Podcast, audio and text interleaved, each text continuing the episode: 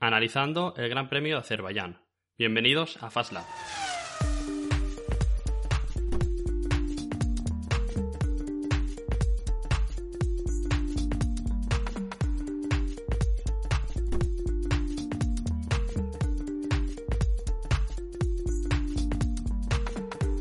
Muy buenas a todos, bienvenidos un día más a FastLab, una semana más.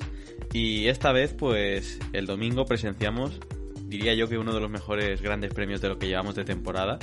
Hay que decir que esta temporada nos está gustando bastante en líneas generales.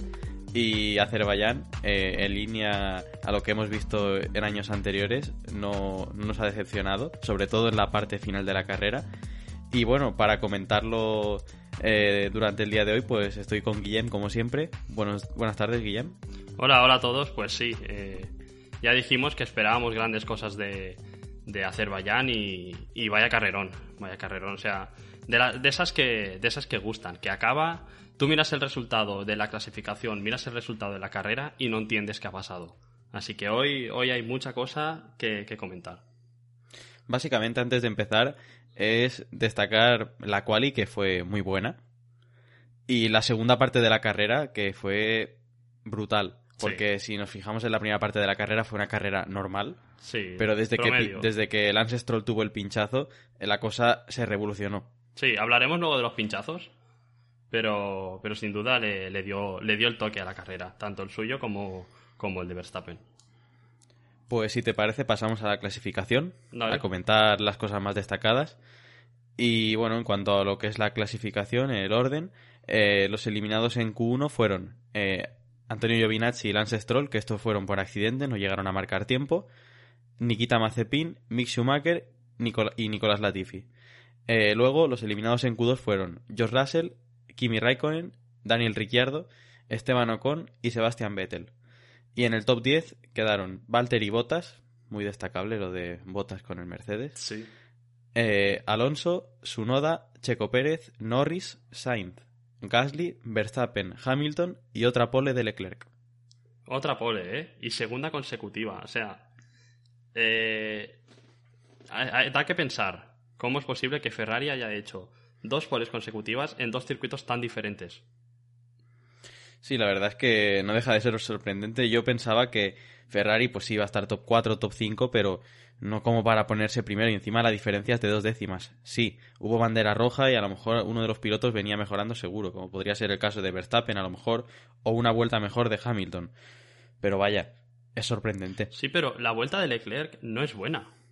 Lo, dijo él y, claro, al decirlo yo me miré su vuelta luego en internet y no es buena. En varias curvas del primer sector eh, tiene que rectificar en la salida y, y aún así logra la pole. La mayoría de pilotos en la última vuelta iban en, en tiempos para superarle, pero es que el tercer sector con el, con el, rebufo, el rebufo de Hamilton es que lo pulveriza. Sí, fue, fue brutal el rebufo de Hamilton, que fue involuntario, pero vaya, hay que estar ahí para aprovecharse de estas cosas y es que Leclerc eh, ganó muchas décimas en esa recta. Sí, y en todo caso, eh, decíamos que Ferrari iba a sufrir. Bueno, lo dijimos nosotros en el podcast anterior, lo decían incluso los propios pilotos de Ferrari. Y, Leclerc primero y Carlos Sainz quinto. Y porque no acabó la última vuelta. Que, que todos sabemos que, que acabó chocando. Pero, pero podría haber subido más posiciones. Sí, la verdad es que, bueno, primeramente, que Sainz ya esté quinto, a ver, si lo comparas con Leclerc y, vale, pues a lo mejor te puedes sentir un poco decepcionado, depende del aficionado que lo, que lo vea así, pero ya, ya está bien quedar quinto en un circuito que, que se supone que no se adapta a las características del coche, quinto ya está bien. Y luego tenemos a otros pilotos que, que sigue- siguen haciendo un buen papel, como Pierre Gasly con el Alfa Tauri, que yo siempre he tenido una pequeña confianza en él respecto a, a ti. Y bueno, también tenemos a Lando Norris que está sexto, eh, Verstappen que no sale del top 3 ni con agua caliente.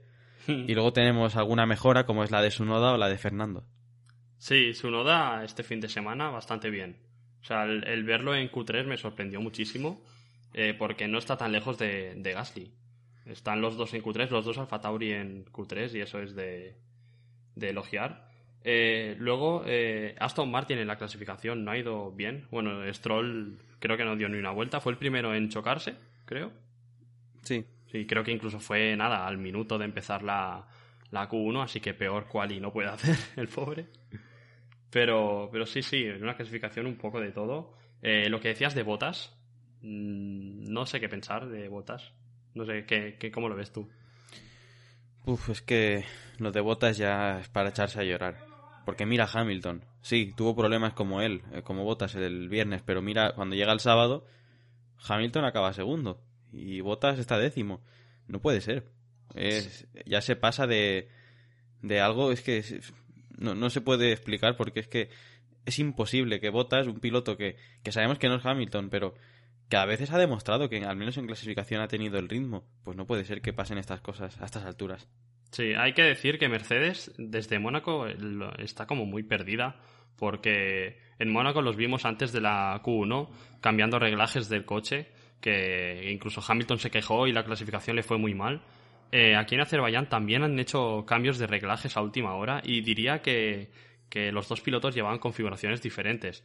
Parece que la de Hamilton era la correcta, y que a Bottas no le sentó nada bien, pero aún así con un Mercedes eh, un décimo lugar es, bueno, es muy...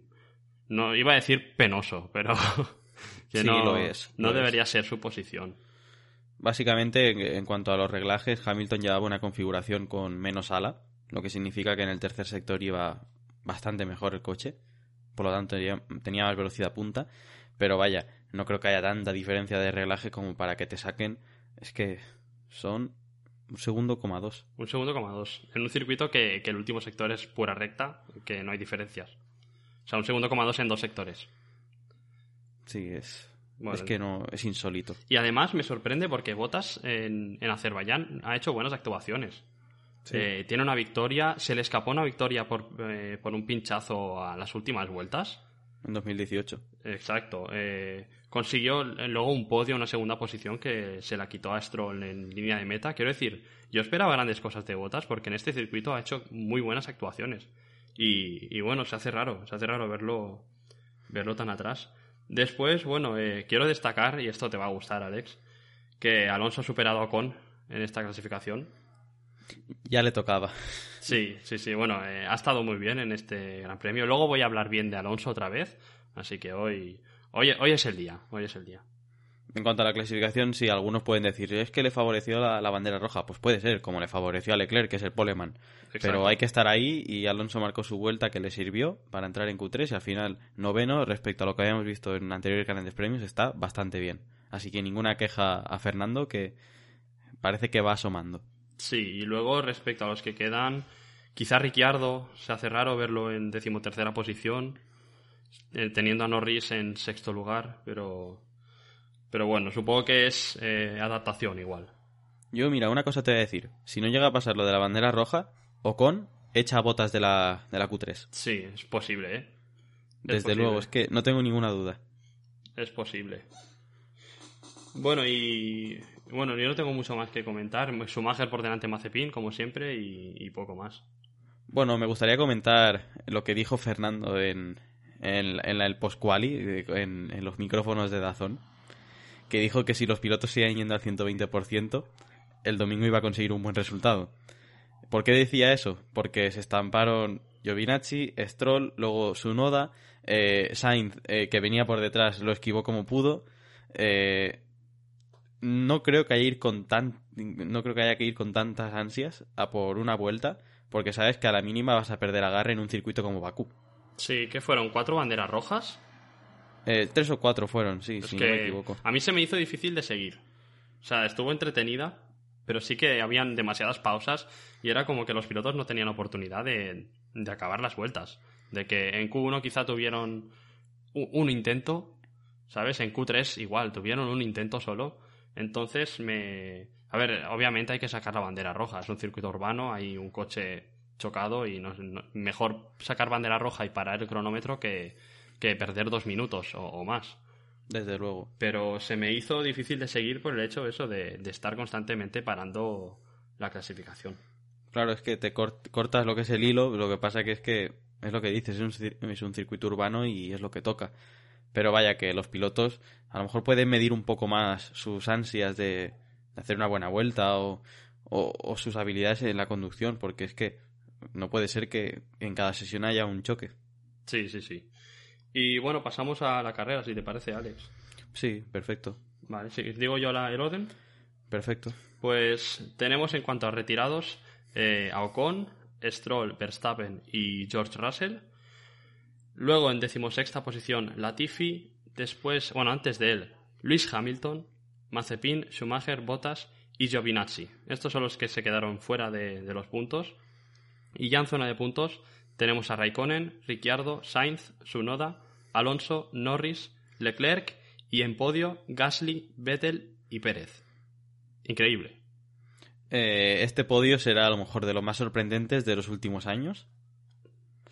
Porque es que es, es una mezcla tan, tan rara Sí, que sí. nadie se la esperaba. Espectacular. O sea, venimos de Mónaco de tener a Carlos y a Norris en el podio y ahora tenemos a Pérez, a Vettel y a Gasly.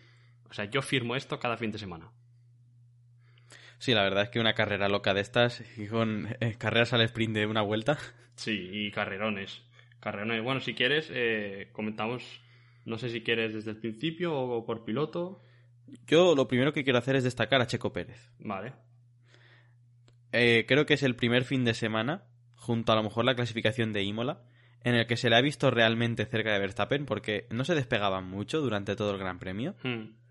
Y en cuanto Verstappen abandonó, él estuvo ahí, cumplió y ganó la carrera. Sí, sí, sí, vamos con él. Mira, salía eh, sexto, creo, con la sanción de Norris. Sí, sexto. Y, y es que en las primeras curvas se puso cuarto ya. Detrás de. Bueno, detrás de, detrás de Verstappen. Y, y es eso, adelantaron tanto Verstappen como Hamilton a Leclerc. Y, y Pérez siguió con ellos. Incluso con el, con el overcut, creo que le hicieron a Hamilton. Se, se situó delante de Hamilton y lo paró unas buenas vueltas, ¿eh? O sea que, que en todo caso era posible una segunda posición aunque Verstappen hubiera, hubiera conseguido ganar. Y simplemente por el ritmo, por la estrategia de Red Bull también, pero sin el ritmo de, de Checo no estaba la estrategia. Desde luego que no, y hay que, hay que aplaudir a los mecánicos de Red Bull que han vuelto a ganar a los de Mercedes porque la estrategia que hicieron fue brillante. Sí, No tiene otro nombre. sí, sí. Un carrerón de Checo Pérez y, y bueno, creo que no ha sido el piloto del día, aunque ha hecho un carrerón. Para mí creo que ha sido Sebastián Vettel. Desde luego, sin duda. O sea, venimos, unas, venimos diciendo desde hace unas dos carreras que está teniendo buenos domingos y otra vez. Otra vez desde el decimoprimero hasta el segundo puesto. Sí, la verdad es que nadie se esperaba que, que iba a quedar segundo, pero ya vimos que iba progresando en la carrera, que la estrategia de Aston Martin era buena. Sí, increíble también. Yo me esperaba que quedara sexto, quinto, pero segundo Sí, eh, no sí, entraba en ninguna quiniela. Sí, es que la, esta estrategia también la, la quisieron hacer con Stroll. De hecho, Stroll creo que chocó sin haber parado. Y, y es que en el momento en que hubiera parado Stroll, también se habría colocado en los puntos. Y recordemos que salía penúltimo. Sí, sí. Entonces, eh, Aston Martin también eh, están acertando bastante con las estrategias. Y, y a mí, no sé a ti, tío, pero a mí me alegra ver a, a este Vettel con menos presión, ¿sabes? Y disfrutando más del deporte. Hombre, hay que tener en cuenta que a la Fórmula 1 le viene bien tener a un Vettel así. Porque Vettel, vale, sí, tenía un coche, ganador no, lo siguiente, con Red Bull, pero al fin y al cabo era un buen piloto. Cuando. Porque alguien tendrá que conducir ese coche. Y ahora, pues, como que me recuerda a esos tiempos, no es lo mismo, porque, claro, Aston Martin no es un Red Bull de la época, pero vemos a un Vettel con hambre, que, que está feliz, que es lo que necesita Vettel. Eh, que la época de Ferrari los últimos dos años le, des- le desestabilizaron mucho y lo que necesita es estabilidad y estar contento donde está. Y se le nota mucho que Sí. está bien. Le va bien a la Fórmula 1 y le va bien a Aston Martin, ¿eh? Esto en cuanto a publicidad, ficharon a un cuatro veces campeón del mundo porque querían dar imagen y han conseguido un podio, un podio con él. O sea que esto para Aston Martin es imagen, o sea, mejor imposible. Y, hablando, bueno, hablando de Aston Martin, eh, que sí, que Alpine ha hecho un sexto, pero es que el machetazo que le han metido Alfa Tauri y Aston Martin Sí. al, al Mundial de Constructores para en la quinta posición respecto a Alpine ha sido duro. Sí. Porque Alpine no podía hacer más, pero es que bueno, eh, Vettel y Gasly se han colado en el podio y poco hay que hacer ante eso. Además, eh, su noda es como que compensa los puntos conseguidos por Alonso. Entonces, eh, los puntos de Gasly son casi netos. El beneficio que, se sa- que le saca al PIN son pues los 15 puntos creo que gana el tercero, ¿verdad? Básicamente, sí, 15 puntos. Es que le pega un buen machetazo a esa Sí. posición. Sí, sí. Y lo que te decía de Vettel eh, también me pasó con, con Fernando cuando, cuando fichó por McLaren en la segunda etapa, en que al ver que quizá no tienen un coche para conseguir mundiales, se toman todo con más calma, no hay tanta presión y, y estos pilotos ganan mucha carisma en estos momentos. ¿Sabes? Como ves a Vettel en el podio con el gorrito ese, eh, Fernando sentado en una hamaca y tomando el sol. Y esto cuando se están jugando un mundial no, no lo, hacen. No sale la persona. ¿Sabes? Está muy centrado. Es como Verstappen y Hamilton apenas muestran personalidad porque es que están centrados en lo que tienen que estar. Y es por eso que, que me gusta ver a Sebastián Vettel así, contento, consiguiendo cosas y disfrutándolas como debe. Y, y me alegro muchísimo por él. Y decimos esto dos que hemos, hemos odiado a Vettel. Pero. sí, a ver, odiado es una palabra un poco, a lo mejor, digamos fuerte, pero lo hemos criticado muchísimo, eso hay que admitirlo. Bueno, Yo, desde luego, que lo he criticado muchísimo. Y nos alegramos mucho por él porque esto es la Fórmula 1 y los pilotos se levantan de, de, sus peores momentos. Sí, sí, yo decía lo de odiar más que nada porque era el villano en, en los años de Ferrari. Con Fernando. en España la verdad es que se llevó mucho odio Vettel. Sobre todo, sí, sí. Y por parte de, por parte de Antonio Lobato también. Bueno. bueno, luego más carrerones. Eh, Pierre Gasly, en su línea. Sí, yo ya te dije al principio de temporada que ese Alfa Tauri podía hacer grandes cosas. Hmm. Y aprovechó la mínima oportunidad para colarse en el podio. Sí, empiezan a sacar el, el hocico eh, y, y ya les tocaba. Ya les tocaba. A mí me da pena ver a Gasly en Alfa Tauri, tío. O sea, quiero que le den otra oportunidad en Red Bull, de verdad. Es que a lo mejor volvemos a un bucle y en Red Bull no vemos eh, su potencial y tiene que volver otra vez al Tauri porque a lo mejor es un equipo que se adapta mejor a sus características. Ya, pero que es un pilotazo, tío.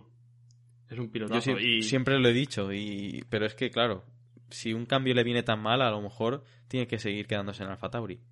Sí, no digo que no. Además, luego cuando hablemos de la Fórmula 2, eh, comentaremos eh, pilotos que pueden subir a la Fórmula 1, especialmente en Alfa Tauri. Y, bueno, luego, lo comentaremos, pero a mí me gustaría que Gasly eh, volviera a subir a, Red Bull. Quizás es el piloto. No sé si le dieron poco tiempo, ahora ya lleva unas temporadas en, en la competición, pero no sé si lo veremos. Veremos a ver, pero a ver, en condiciones normales Gasly apunta maneras, pero claro, a lo mejor no sabemos si el piloto quiere ir a Red Bull por lo que pasó eh, la vez anterior, que no funcionó. Quizá está más feliz aquí en Alfa Tauri, ¿eh?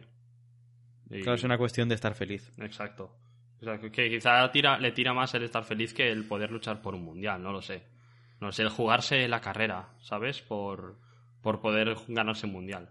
Y que mientras esté Verstappen en Red Bull, poco va a hacer el, compañero de turno. Sí, sí, sí. ¿Qué más? ¿Qué más? Dime. Quiero destacar a, Lando Norris, como todos los fines de semana. Sí. Sales noveno, aguantas un poco, las banderas rojas, pues bueno, te hacen asomar un poco el hocico y al final, pues acabas quinto. Eh, otro buen saco de puntos para McLaren, que está en la lucha con Ferrari. Y bueno, la verdad es que las diferencias al final no han sido muchas porque Leclerc quedó cuarto, eh, Norris quinto, pero es que Sainz quedó octavo y Ricciardo noveno. Eh, se han recortado muy poquitos puntos. Sí, pintaba muy mal el fin de semana para McLaren después del sábado porque teníamos a Ricciardo en decimotercera posición, Norris saliendo de la novena y, los dos Ferrari por delante. Entonces eh, han salvado han salvado el fin de semana, porque creo que no tenían tanto ritmo como los Ferraris. ¿eh? Sí, yo creo que McLaren está un pelín por detrás de, Ferrari. Y, bueno, eh, lo que quiero destacar es qué hubiera pasado si Carlos no se come la escapatoria, no se pasa de frenada, porque acabó octavo pero yo creo que podría haber sido un quinto perfectamente. Sí, eh, fue la cagada de la carrera. Bueno, o sea, de Carlos, ¿eh? De Carlos. Sí. Porque cagadas se hubieron muchas. Pero, pero sí, sí, perdió muchísimo tiempo en esa salida. Yo empecé a ver que, que en, la, en la izquierda de la pantalla, donde están las posiciones, empecé a ver que se caía Carlos y dije, no, no puede ser. Y, y, le perjudicó ya para toda la carrera, pero podría haber estado tranquilamente en un quinto y quién sabe en la resalida. ¿Quién sabe? Eh, Alonso, ahora hablamos de él si quieres. Eh, ganó cuatro puestos en la resalida, en dos vueltas. Sí, sí. Entonces, ¿por qué Carlos no podía llegar al podio, por ejemplo? Una lástima, en ¿eh? la salida una lástima. Sí, la verdad que, bueno, hablando de esto, quiero pasar a Alonso, que es uno de los pilotos destacados sin duda. Sí. Y a ver, sales octavo, hizo una buena salida, se colocó séptimo, pero a partir de ahí el rendimiento del Alpine decayó bastante Sí. hasta ponerse en posición 13. Y yo ya estaba en, eh, en el plan de eh, apaga y vámonos. Aparte- Porque esto es lo de todos los fines de semana. Sí, aparte la estrategia muy mal. O sea, Alpine fin de semana tras fin de semana hace estrategias muy malas. En, en todas las carreras se está demostrando que la estrategia buena es alargar el neumático y parar lo más tarde posible. Sí. Y Alpine sigue haciendo lo contrario. Para de los primeros, luego eh, tienen el mismo ritmo que los que no han parado y es que es que le pasa a todo el mundo. Si no, mira lo que pasó en Portugal, la única vez que alargaron en el neumático. Exacto. Que Alonso pudo, tuvo un ritmo fulgurante en las últimas vueltas y pudo puntuar. Y eso es lo que hizo, alargar el neumático de salida y, y así le fue. Sí, sí, sí. Pues, eh, aun siendo el Alpine este fin de semana un coche bastante lento, eh, tengo que decir que hemos visto a un Fernando Alonso que hace tiempo que no veíamos. O sea, la, la onboard de la salida de, de la resalida después del accidente de Max Verstappen, Para enmarcarla. increíble. O sea, de verdad que recuerda al Alonso de, de los buenos tiempos. Y ya no solo la salida de, después de la bandera roja, sino una relanzada que se hizo eh, después de safety car, que también adelantó a Botas por fuera, donde lo hizo con su noda en la resalida. Es que eh, eh, y Fernando aprovechaba esa, esa curva para adelantar siempre, por fuera. Y es una buena, una buena curva porque es que después ya no te pueden adelantar. Es muy difícil. Sí, sí, lo que hizo es de, puro talento. De hecho, es que fíjate, tanto Fernando como Vettel ganaron posiciones. Entonces, eh, ahí se demuestra realmente el talento. En, en estos momentos, no, eh, no en, en muchas vueltas, en ritmo de carrera, porque al final esto cuenta mucho el coche, sino cuando tienes dos vueltas y tienes que arreglarlo todo, buscar los huecos, en un circuito urbano, sobre todo. Y ganas estas posiciones, fueron tres realmente, porque Hamilton eh, se fue a buscar un euro. Pero, pero ahí es donde se, se demuestra quién tiene buenas manos. Sí, la verdad es que de Alonso, si yo estoy harto de decirlo y no me voy a cansar de decirlo, las manos están ahí. Es, eh, pa- para mí, es de los cinco mejores pilotos de la historia de la Fórmula 1. Eh, se me puede echar encima quien le dé la gana, que podemos eh, debatir tranquilamente, pero para mí es de los cinco mejores pilotos de la historia porque también me baso en lo que he visto. También añado en este top a pilotos que no he visto, pero que sé que están ahí y que son muy buenos. Y es que Alonso eh, en esta carrera demostró que es que está ahí y nunca se ha ido. Eh, la adaptación de, con el coche va por otro lado, pero eh, cuando toca ser agresivo y decirle al equipo que lo que le dijo de vamos a jugárnosla, me da igual acabar en el muro, pero quiero puntos, ahí es cuando se demuestra que eres un campeón y que vas a ir a por, a por estos puntitos que eh, de cara al final de temporada pueden, pueden venir muy bien. Sí, sí, sí. Ya sabes que yo últimamente he estado un poco negativo con Alonso y tengo que reconocer que este fin de semana ha sido muy bueno.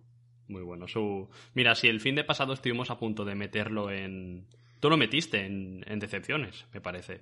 Sí, porque es que hay que apuntar estas cosas, porque Pues- hay que ser justos también. Pues esta carrera lo saca de ese top 3. Porque ha demostrado que está ahí. Así que, que bueno, eh, buenas palabras para Alonso este fin de semana. Sí. Después, bueno, de Sainz hemos hablado ya. Pintaba bien, pero, pero se salió. Y ya tuvo que aguantar allí, porque es que no, no podía hacer mucho más. Sí. Luego Sunoda, aunque, aunque realmente ha tenido una buena carrera, si te das cuenta, eh, salió séptimo. Sí, salió séptimo. Eh, si quitas a Verstappen, si quitas a Hamilton, se ha quedado en la misma posición. Quiero decir, que ha ido para atrás realmente. Sí, bueno, yo lo dejaría en una carrera sólida por su parte. Sí. Al fin y al cabo es un rookie, es muy joven. Y para, bueno, sí, eh, ha, eh, ha estado para atrás en las posiciones respecto a los abandonos que hemos visto. Pero que yo creo que está perfecto. No se le puede pedir mucho más a Yuki Tsunoda. Bueno, respecto a de dónde viene, las últimas carreras, pues sin duda es un excelente esto, un sobresaliente. Y no faltó el grito al ingeniero. No sé si lo apreciaste. No, Pero- no, no, no, no estoy muy atento. El ingeniero le dijo, ahora no me acuerdo exactamente el qué, y le dijo que se callara. Muy bien. Eh, no tiene sentido ya, ya como que me cansa el pequeño Yuki y no hay que ser así siempre. Bueno, El ingeniero está ahí haciendo su faena de buena fe y no creo que tenga que ser tan agresivo siempre con, su, con sus compañeros de equipo.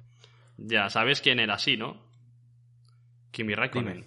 Es verdad, pero es que eh, Kimi, Kimi ya lo hacía pues cuando era una, casi una leyenda. Sí, eso es verdad. Yuki acaba de llegar. Eso es verdad. Y no puede ser este genio tan, Pero quiero tan decir, bestia. quiero decir que, que, bueno, si, si Yuki tiene el carácter de Kimi y la garra de Kimi, la agresividad y todo eso, y consigue ser rápido, será un pilotazo, ¿eh? Sí, Y- sí, eso no y- tengo duda. Y se le va a temer como se le teme a Verstappen si le tiras el coche y todo esto. eh, hay que darle una de las collejitas de oro va para Yuki, porque no puede ser que, que todos los fines de semana rajes contra alguien. Sí. Y si vamos con las collejas de oro, yo no se lo voy a dar a un piloto, se lo voy a dar a un equipo. ¿Y sabes cuál es? A Mercedes. Sin duda. Es, que qué desastre de fin de semana. Ya veíamos que los viernes, los- eh, bueno, el viernes no iba bien el coche. No, no. Luego mejoraron un poco, sobre todo Hamilton el sábado, porque Bottas eh, hundido en la miseria. Hmm. Y luego el, el domingo, pues Bottas en tierra de nadie, eh, las resalidas y las relanzadas lo adelantaba a todo Cristo. Sí, es que parecía que llevase, no sé, un Hispania o algo así, ¿sabes? Un Manor. Yo qué sé, pero es que es, es increíble lo del piloto finlandés. Yo no recordaba una peor versión de él. Es que es, Pero es que es insólito. Algo raro tiene que haber pasado. O sea, llevaba una configuración diferente a Hamilton. Y puedo entender que fuera la mala. ¿Vale? Pero Hamilton tenía una velocidad punta increíble. ¿Cómo que Botas? O sea, no, no debe haber mucha diferencia realmente entre los dos coches. Simplemente con la velocidad. Bueno, es que lleva un Mercedes. Es que lleva un Mercedes, no puede quedar fuera de los puntos. O sea, salió décimo. Se han estado chocando los pilotos de delante. Incluso has quedado más atrás. Es que es muy triste. ya solo, solo por tener el Mercedes ya tienes que quedar en el top 5. Exacto. Exacto. Pero es que, es que ni top 10. Es que no puede ser. Incluso Pérez tiene una mala carrera, quinto, sexto. Sí, pero es que lo de Bottas sobrepasa todos los límites este año. Sí. Y, y es que el equipo tampoco acompaña porque cuando Bottas hace una declaración luego le contradicen porque dijo que el problema que ha tenido en Bakú es cosa del chasis y luego Toto Wolf le, le ha dicho que, que no. Y es que si ya están así con contradicciones, yo creo que a Bottas poco le queda en el equipo Mercedes. ¿Cómo cambian las cosas, tío? De que hace un par de podcasts o tres te dije, si tuvieras que escoger un segundo piloto, cogerías a Botas o a Pérez. Y creo que dijimos a Botas. Porque estaba ahí siempre. Y, y mira ahora. Es que ha sido el contragafe. ¿Cómo cambian las cosas? También es verdad que en Mónaco tuvo mala suerte. ¿Vale? Sí. Eso hay que tenerlo en cuenta de que habría conseguido un segundo puesto seguramente. Sí, sí, Mónaco nadie lo iba a sacar de ahí. Pero es que esta carrera pesa mucho, ¿eh? Pesa Sí, sí. mucho. Y luego tenemos al otro, a Hamilton, que, Que es- se deja el Magic Break activado. que le da un botón sin querer. Y, bueno, es que es lo que te comentaba antes. eh, es como que se mascaba la tragedia viendo los coches parados en parrilla antes de la resalida. Porque veías que los, los, los neumáticos de Hamilton sacaban muchísimo humo. Y, y es que ahí no había nada bien y normal. Luego, luego es que se va, se va a tomar. Bueno, se va, se va un poco lejos. Sí, es lo que, lo que habíamos dicho hace, hace unos minutos antes de empezar el podcast, que no puede ser que en una recta de 2,2 kilómetros los frenos eh, humen tanto. Claro. No puede ser. Es que en todo caso llevan fríos. Llevan Sí. fríos. No tienes, no tienes eh, como en Hungría, quizá, que la parrilla está cerca de la última curva. O en Mónaco, que puedes calentar ahí los frenos o lo que sea. Es que no es normal. No es normal. Y encima creo que, que he visto alguna foto que en el mismo cockpit de Hamilton tienen como una chapita que les indica cuándo utilizar el Magic Break este, el, el botón. Entonces, bueno, fue, seguramente fue un despiste que le ha jugado, o sea, le, le ha costado, no sé si el mundial, ¿eh? El pegarle un machetazo a Verstappen de los que cuesta recuperarse. Eran 25 puntos, ¿eh? Estaba Sí, delante sí. de Pérez ya.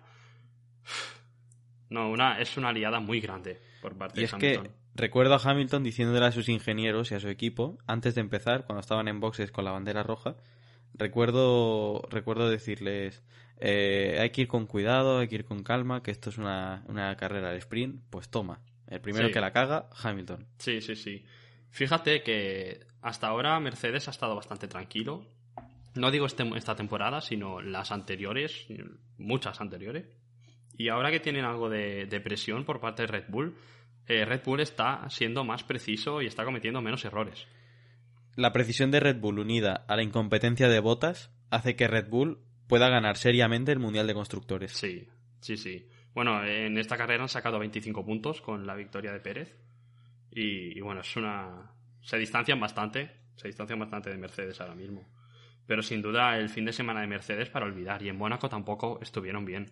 No, llevan ya dos fines de semana que no es el Mercedes que todos sabemos cómo, que cómo son. ¿Qué va? ¿Qué va? ¿Qué más? Eh... Bueno, antes de, seguir, quiero destacar la oleada de memes que ha salido con lo de Hamilton. Mm.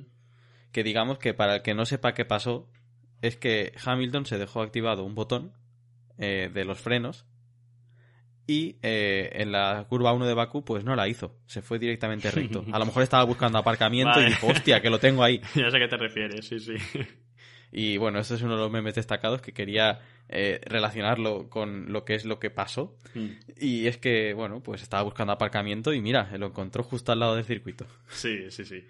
Otro que sigue igual es Mazepin, que antes de la bandera roja de Max Verstappen estaba a un minuto de su Schumacher otra vez. Lo, de siempre, y casi se carga la carrera de los Haas. Sí, ya es que me da risa y todo, porque es que es el mismo coche, pilotos rookies los dos, pero es que te sacan un puto minuto.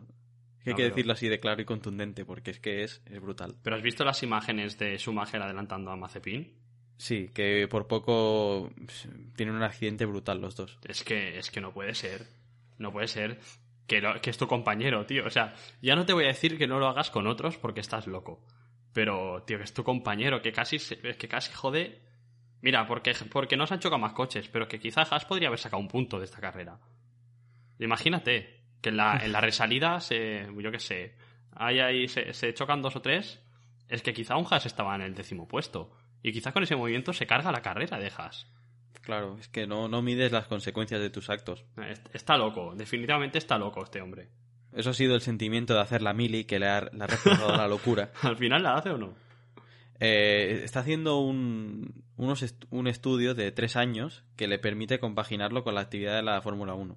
Vale, bueno, para... por el segundo año, le queda un año mm. solo. Para los que no, no lo sepáis, desde Rusia han llamado a Mazepin y le han dicho que tiene que hacer la mili. Entonces, bueno, eh, seguramente de alguna manera se va a evitarlo.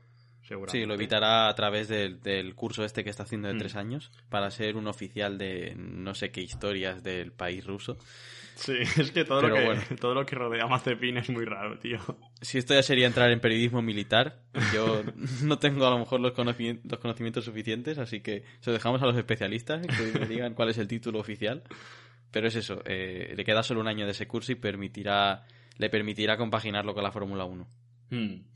Después, eh, quiero hablar de lo de Verstappen y de Stroll, que los dos pincharon en plena recta. Y quiero también comentar eh, el pinchazo que tuvo Bottas hace unos años, que también le quitó la victoria.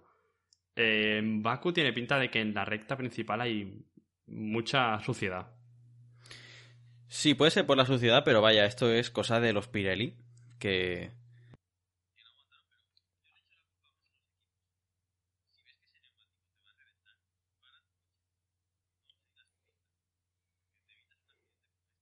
Pero sí, e, el Stroll lo puedo entender. Stroll, Stroll llevaba un montón de vueltas con el neumático. También te digo, no estaba yendo a un mal ritmo. O sea, los neumáticos tampoco tendrían que estar tan mal. Cuando realmente. Cuando los neumáticos están a punto de explotar, realmente ves que el coche va deslizando en todos los lados. Pero bueno, te lo puedo comprar que Stroll le reventara por porque las ruedas estaban ya en las lonas. Pero Verstappen creo que no llevaba tantas. Ya, pero es que en cuanto. Eh, creo que Verstappen eran 32, ya incluso más. puede ser, puede ser. Pero quiero decir que me sorprende mucho que eh, pasó. Sí que es verdad que en Silverstone, creo que fue hace dos años o el año pasado, eh, pincharon Hamilton en la, última vuelta. creo que Carlos también. Sí, yendo cuarto pincho. Que a veces pasa. Pero es que es la misma imagen tres veces. La de Valtteri Bottas hace unos años y Verstappen y Stroll, los tres en la misma recta. Entonces también eso se suma que es un circuito urbano, ¿sabes? Que, que, por ahí pasan coches durante todo el año y no sé, yo creo que quizá deberían limpiar un poco mejor la pista. Es que de verdad creo que hay demasiada suciedad y que por eso provoca estos accidentes a 300 kilómetros por hora. Yo creo que sí, que la suciedad puede ser un factor, pero yo creo que esto fue más del, del neumático que falló. Y porque si llega a ser un resto de pista, el neumático pincha un poquito más lento a lo mejor pero pinchó muy rápido. Eh, perdieron el control tanto Verstappen como Stroll. Y yo lo que hubiera hecho, esto es una collejita de oro para Red Bull. Porque si ves que a Stroll le ha pasado eso con las vueltas de neumático que tenía, a partir de la vuelta 20 y pico, 30, te planteas si parar a tu piloto a poner un juego de neumáticos nuevos y a lo mejor te da para adelantar a todos los que van delante que no han parado. Sí, sí, no sé. A ver, si te digo la verdad, yo espero que sea por suciedad y no por los neumáticos. Porque si son los neumáticos, vamos a tener más de una carrera con accidentes así y, y alguno puede acabar mal. Pero, pero no sé, me, me, parece, me parece muy peligroso. O sea, es que, es que van a 330 en Baku. E incluso un poco más.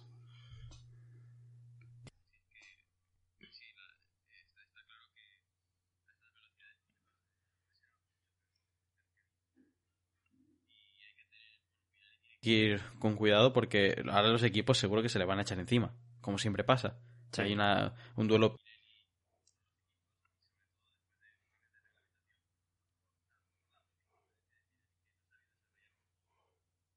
Sí, es posible.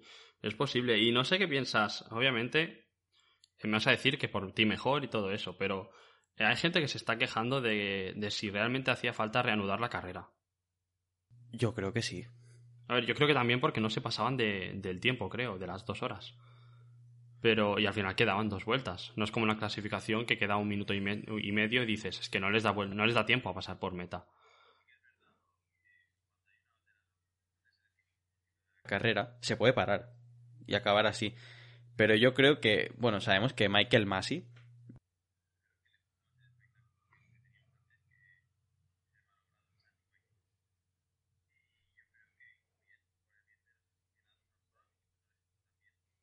pero yo creo que por el bien de los aficionados vimos algo que, favorece muchísimo al espectáculo y decisiones así ayudan a la Fórmula 1. Sí, yo creo que, que, está bien el relanzar la carrera, pero lo que me parece más polémico ya es. Eh, ¿Con Stroll también sacaron bandera roja? ¿O solo fue safety car? Con Stroll, eh, creo que. Creo que fue safety car. ¿Y por qué con Verstappen fue bandera roja? ¿Sabes? creo que estaba en una, en una, zona más complicada, la de Verstappen.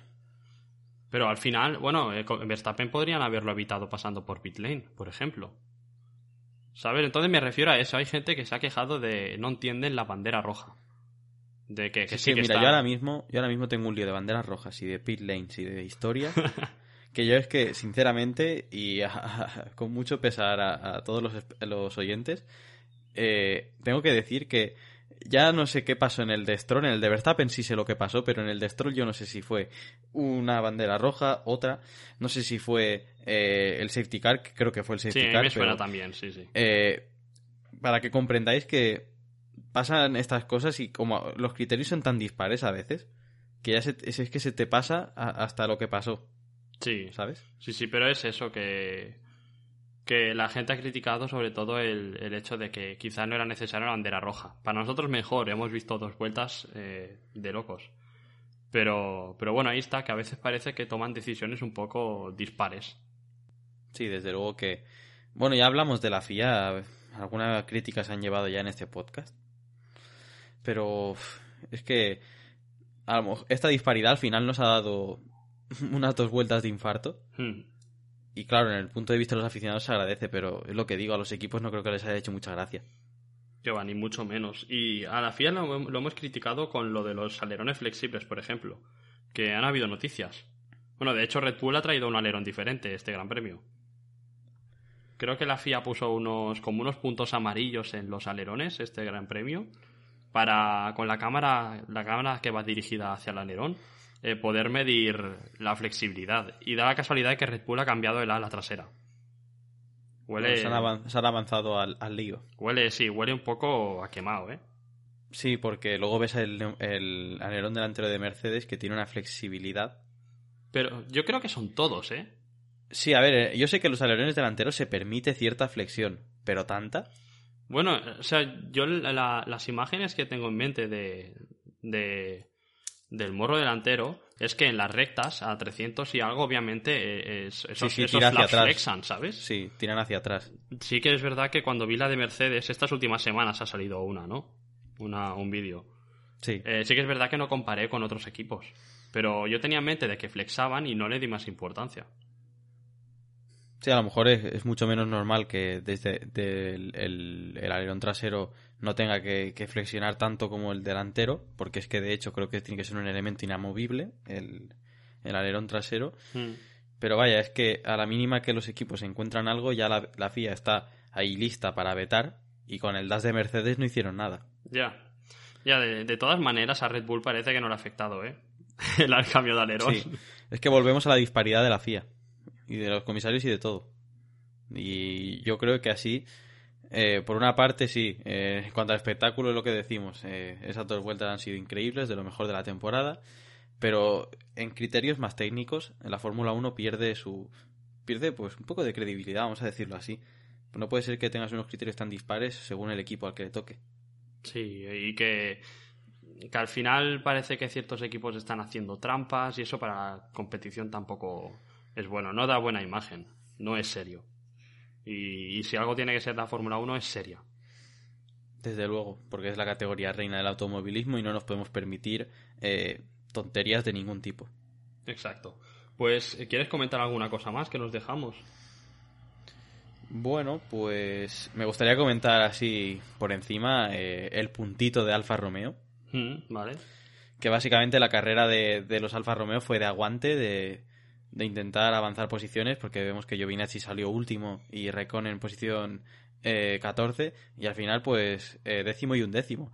Eh, hicieron su trabajo, que era el de aguantar en pista, y al final, pues mira, un puntito que les puede venir bien. Sí, es que los dos Alfa Romeo por delante de botas, es que de verdad que no me lo creo. es que no me lo creo. A estas alturas ya lo hemos visto todo. Pero bueno, de todas maneras, sí, eh, Alfa Romeo tiene dos puntos y, para luchar contra Haas y contra Williams son súper valiosos. Quiero destacar eh, que Haas ha pasado a Williams en la clasificación por estas posiciones de, de Azerbaiyán. Eh, pues yo le diría a Russell que consigue un puntito malo. Caerá. Malo, malo. Yo creo que caerá. Ni que sea de Latifi como lo consiguió Kubica. Pero yo creo que cae tiene que caer, porque es que eh, Williams no tiene tan mal coche este año. No, no, ni mucho menos. Pero imagínate que quedan. pero tampoco lo entiendo, porque Russell ha conseguido algún décimo primero, ¿no? Sí, si no me equivoco, sí. Pues no entiendo cómo va, pero, pero vi la clasificación de constructores y vi que Haas había adelantado a, Williams. Y digo, mira. Hay que han, ganado, han ganado en algo. Sí, sí, sí. Desde luego. Pues bueno, si quieres pasamos a la, a la clasificación de pilotos, cómo va, algún, alguna cosa a destacar de constructores, aunque hemos comentado alguna cosa.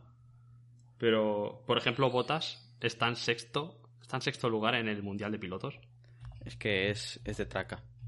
Que sí que 25 puntos fueron los de Mónaco, bueno, 25, 20 o 18. 18 puntos eran suyos en Mónaco, pero, pero que está sexto.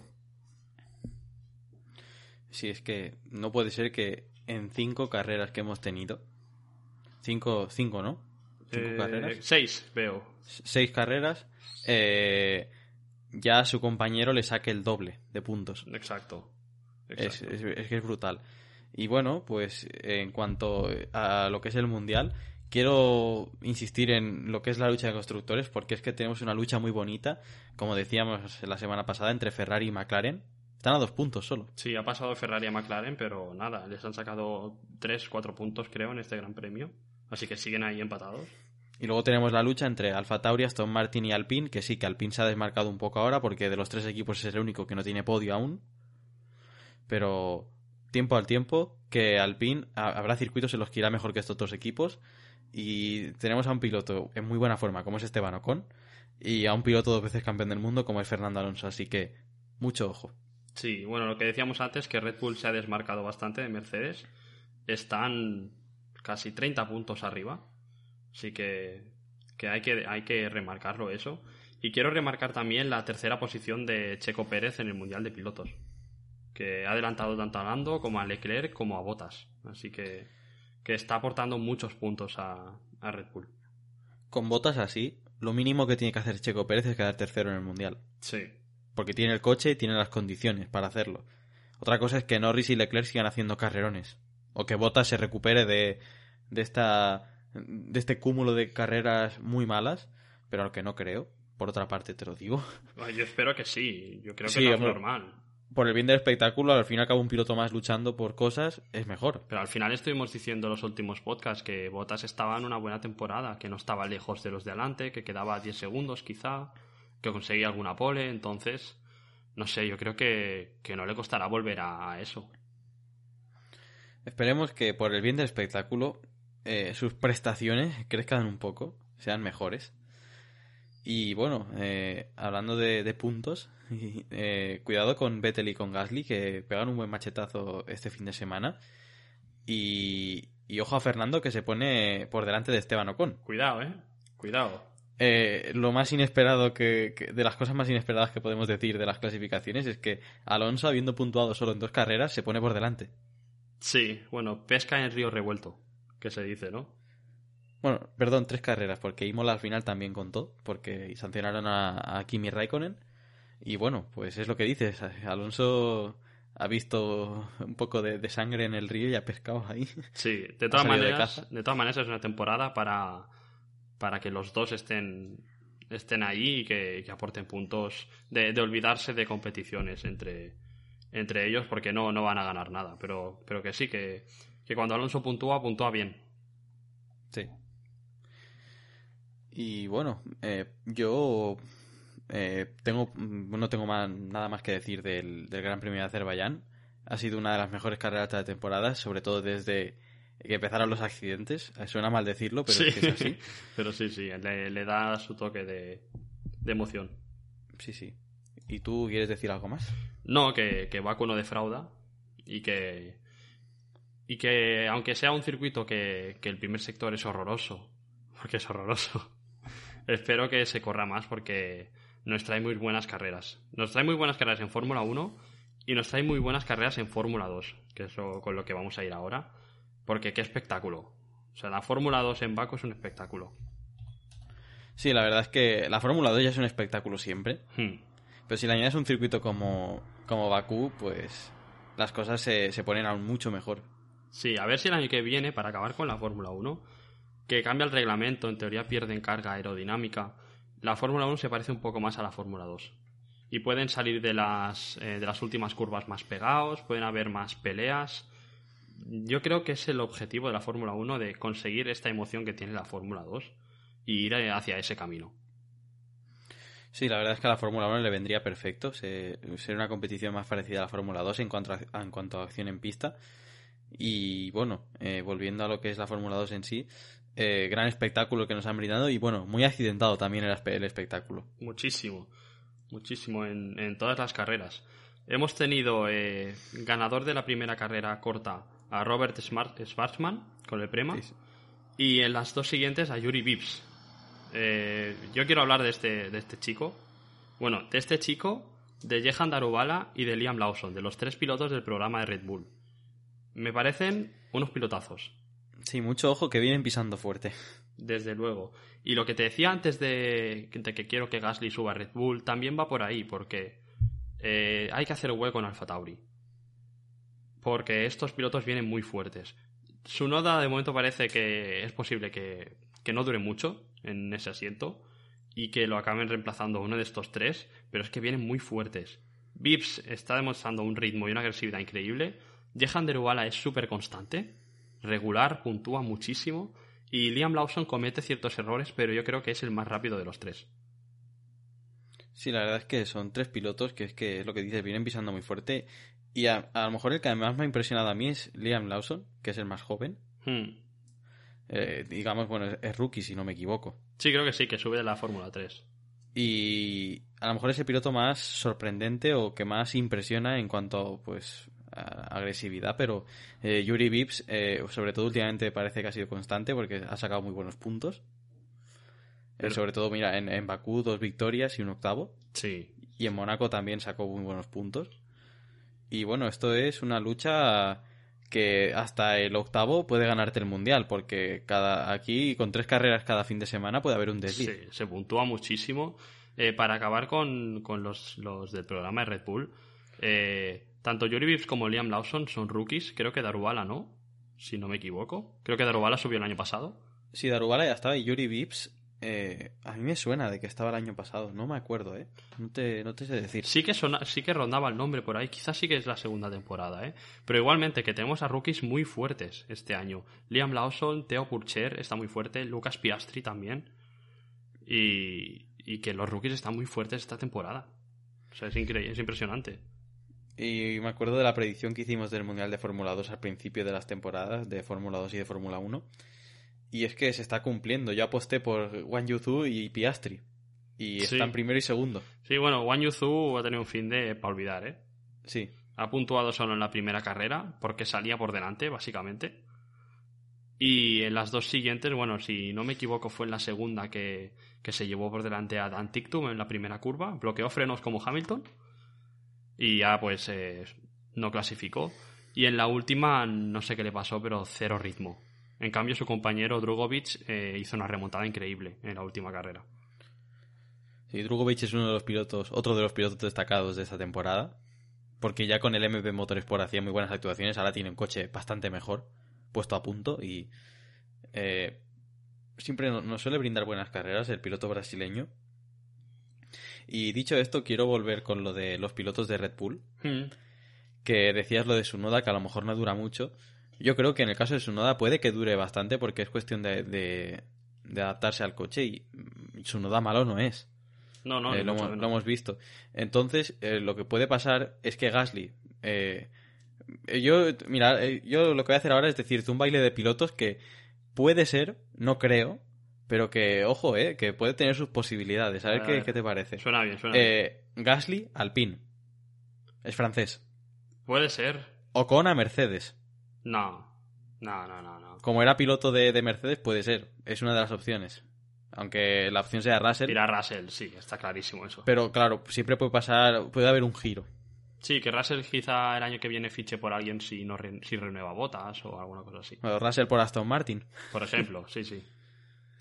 Eh, y bueno, pues irían por ahí los tiros, puede ser algo, algo así. Es más, te voy a decir, Ocon Aston Martin otra vez. Bueno, a lo que era Racing Point, a suplir a Vettel. También puede ser. Entonces queda ya Mercedes libre para Russell y, y un hueco libre en Alfa Tauri. Puede ser, puede ser, me gusta. Hay muchos bailes y es que la Fórmula 1 no- nunca nos va a dejar de sorprender. Sí, Pero vaya, yo creo que Russell será de Mercedes. Eso sí. es por, por dar aquí Es, eh, otra información que puede, puede ser, pero que no creo. es como si Red Bull hubiera dejado pasar a Verstappen. No Sí. creo que lo hagan. Y como si Ferrari hubiera dejado pasar a Charles Leclerc también. No creo que, no creo que lo dejen escapar. No. Quiero destacar también, bueno, quiero hablar de Dan Tictum. Porque me parece un piloto muy rápido, pero que si no cometiera todos los errores que comete, estaría primero en el mundial. Sin sí, duda. porque si me estás diciendo que comete errores y está quinto, seguro que sin errores estaría primero y por bastantes puntos. Es un piloto, bueno, el, sí que es verdad que en la segunda carrera se lo llevó por delante Wang Yuzu. Pero, pero en, la, en la carrera larga, en la tercera, el domingo, eh, es, es- es demasiado agresivo o, o no tiene paciencia. Se mete en sitios que no debe. Se puso en, en la tercera curva de, de Bakú, que es que es un circuito muy estrecho. eh, se metió un paralelo con tres. Y bueno, no, no acabó bien. Encima él No, fue, es que esas cosas no acaban bien. fue, pasan. fue él por el interior encima y, y claro, echó a los otros dos. Claro. Entonces, bueno, eh, pasó esta. En Bahrein, me acuerdo, en la primera carrera, que también echó a alguien por pasarse de frenada, le dio por detrás. Entonces, que creo que es un piloto. Tiene, hoy cumple 22 años, he visto en Instagram. Lo hacía más joven. Y es un piloto que creo que si no gana un poco de madurez, no va a conseguir mucho más, ¿eh? Y mira que es muy rápido, pero comete muchos errores. Sí, debe, da- debe calmarse un poco a lo mejor y, y priorizar lo que viene siendo los máximos puntos posibles a- al espectáculo, porque el espectáculo a veces acaba mal. Y hay que ir con pies de plomo porque unas buenas actuaciones pues te pueden garantizar un posible asiento a la Fórmula 1, pero si cometes errores está más difícil la cosa. Exacto. Exacto. Yo a veces cuando me pongo a pensar qué pilotos van a subir, es que subiría muchísimos, pero hay muy poco sitio, tío. Ya, es que la Fórmula 2 sí es una, la mejor plataforma para acceder a, a la Fórmula 1, pero es que hay muy pocos sitios disponibles y es que eh, los asientos libres llegan a cuentagotas. Claro, es que si quieres subir, ni que quieras subir a cuatro pilotos, ¿vale? Es que ¿dónde los metes? Vale, Kimi Raikkonen de aquí un tiempo no estará. un, un hueco. Que seguramente será para Mick Schumacher, es posible, o, o para O para Calum. Calum Aylot. O para Cano, pero Caro Milot ahora, ahora mismo no está en Fórmula 2, ¿verdad? No, pero eh, sonaba mucho para Haas y al final se llevaron a Mazepin y a, y a Mick. Claro, pero cuenta ahora. Eh, Wang Yuzu es posible, o sea, es un piloto para subir. Eh, alguno de los del programa de Red Bull también. Estamos diciendo que Calum Aylot, que no está en Fórmula 2. Otro, tenemos tres pilotos mínimo. Eh, Theo Purcher de aquí a unos años va a ser otro, seguramente. ¿Dónde los colocas? Es- A es ver, hay que tener en cuenta en cuanto a Teo Purcher, es de la Academia de Alpine, si no me equivoco. Sí, sí, sí. Pues Alonso no va a estar toda la vida tampoco. Ya, pero quizá iba Wang Yuzu. También. Es que puede ser un equipo con Zu y Purcher y, O- y Ocon a lo mejor se busca la vida en otro equipo. Claro, o Oscar Piastri, que también es de Alpine. Piastri. Mira, a mí de los tres que el que más me gusta es Piastri. A mí, que, Australiano, como Ricciardo. a mí el que menos, ¿eh? Pero es bueno. A, es a mí es el que más me gusta. Es muy bueno. Pero bueno, que, que hay muchísima calidad y que, y que me da lástima que es posible que algunos pierdan la oportunidad de, de subir a Pues Fórmula sí. 1. Pero bueno, eh, ¿alguna cosa para acabar la Fórmula 2? No, dicho esto, yo creo que, que ya estaría. Sí, estoy viendo, acabo de mirar que el fin de eh, tenemos este fin de otra carrera, no lo sabía. El Gran Premio de Canadá. No, eh, Canadá, si no, Ah, re- es verdad. está cancelada. Vale, ¿ves cómo ya me sonaba a mí? Y el Gran Premio de Francia pasa una semana antes de lo que estaba previsto y es del 18 al 20 de junio. Vale, de acuerdo. Tenemos Gran Premio en el aeropuerto de Francia. Lo digo porque no hay escapatorias, ahí puede aterrizar un avión perfectamente. Ahí dicen que el Alpine va bien, pero seguramente porque no hace ni una curva. No, entonces sí, tenemos, tenemos un fin de semana eh, por delante sin carrera. Y luego nos vendrán tres seguidos, Francia y dos en, en Austria. Sí, bueno, y fuera de la Fórmula 1, antes de acabar el podcast, quiero decir que empieza la Eurocopa el día 11, si no me equivoco. Y que, bueno, el planeta fútbol se para, así que si no hay Fórmula 1, pues mira, tenemos Eurocopa y disfrutaremos con otro deporte. Ánimo Andorra, no sé si juega, pero... No, ¿cómo va a jugar Andorra? Alma de cántaro. Pues bueno, pues podemos ir dejando el podcast por aquí. Sí, eh, lo único que quiero decir antes de acabar es que muchas gracias a todos por seguir escuchándonos semana a semana. Y bueno, aquí vamos a seguir. eh, como ya veis, que la semana que viene no hay carrera, pero habrá podcast seguro.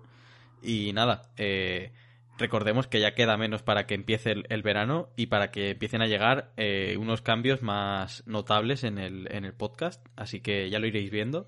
Y bueno, esperemos que os guste porque no queda mucho. Sí, esperamos que, esperamos que estos cambios sean a mejor, que mejoren la calidad, que, que, que sea para que os, os entretenga más sobre todo. Y nada, lo que dice Alex, que gracias por escucharnos y, y nos vemos la semana que viene.